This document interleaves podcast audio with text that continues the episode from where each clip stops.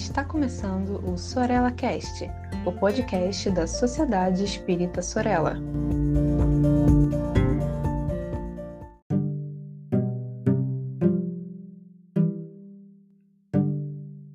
Olá, amigas e amigos que acompanham o nosso Sorella Cast. Eu sou o Saulo Monteiro e este é mais um episódio da nossa série Mediunidade com Palhano e Hermínio.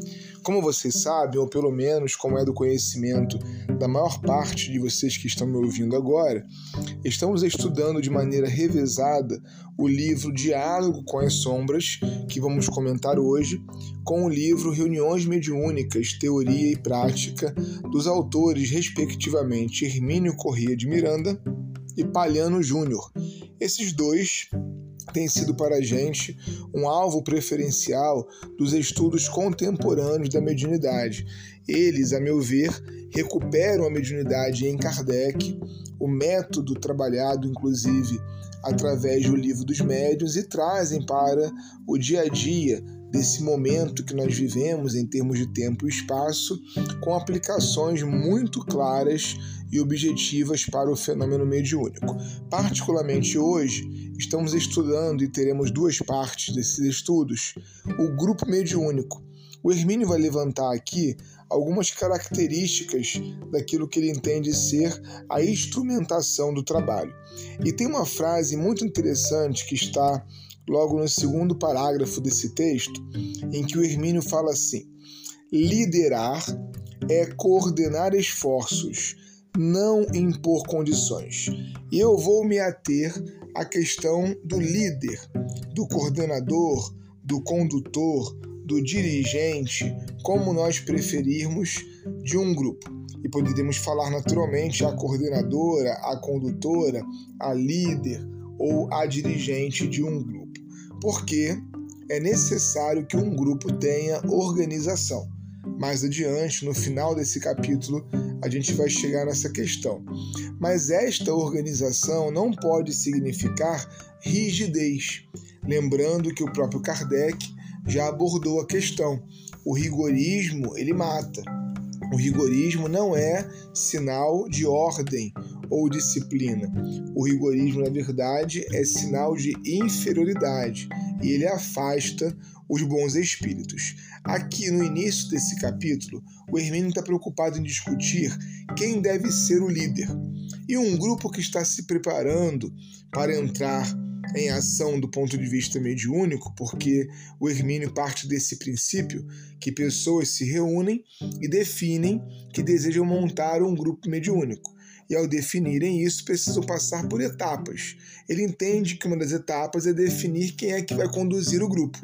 Só que essa condução quase sempre ela fica é, nas mãos, digamos assim, daqueles que estão ali tendo a ideia se é na minha casa que o grupo acontece, ou se fui eu que pensei nisso, se no centro espírita eu sou o diretor, o presidente, o dono do centro, então necessariamente eu serei o condutor. O Hermínio acha que não, e eu sinceramente também. Ele entende, ele propõe que esse componente, que é o líder, deva ser naturalmente escolhido.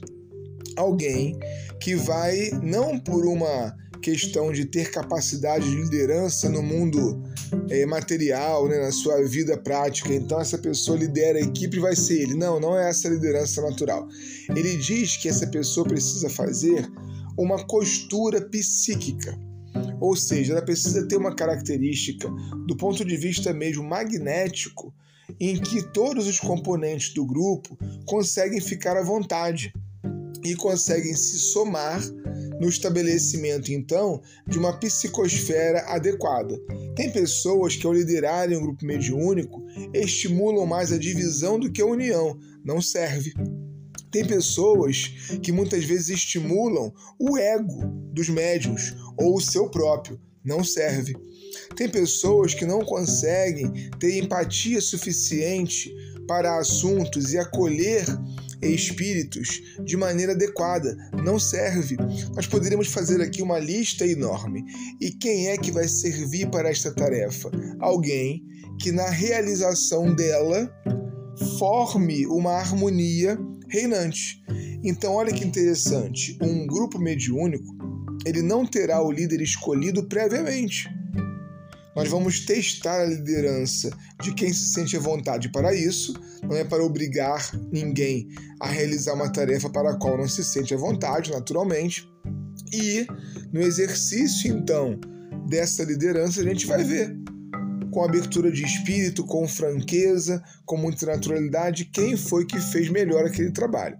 Lembrando, como nós conversamos aqui já, que um grupo delicado como esse se forma de amigos.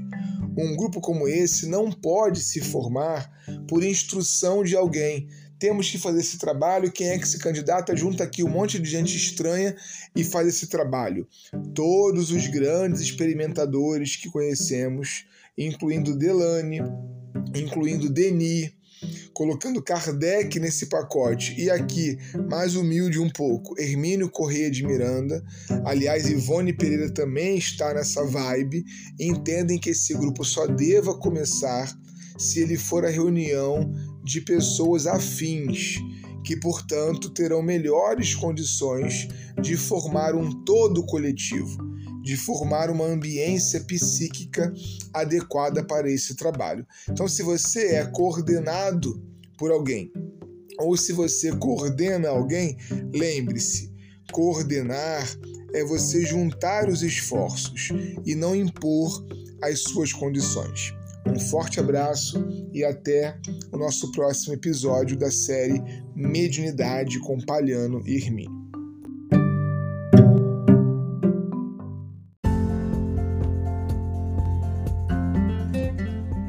Siga a Sociedade Espírita Sorella nas redes sociais, Facebook e Instagram. Inscreva-se em nosso canal do YouTube e fique por dentro de nossa programação.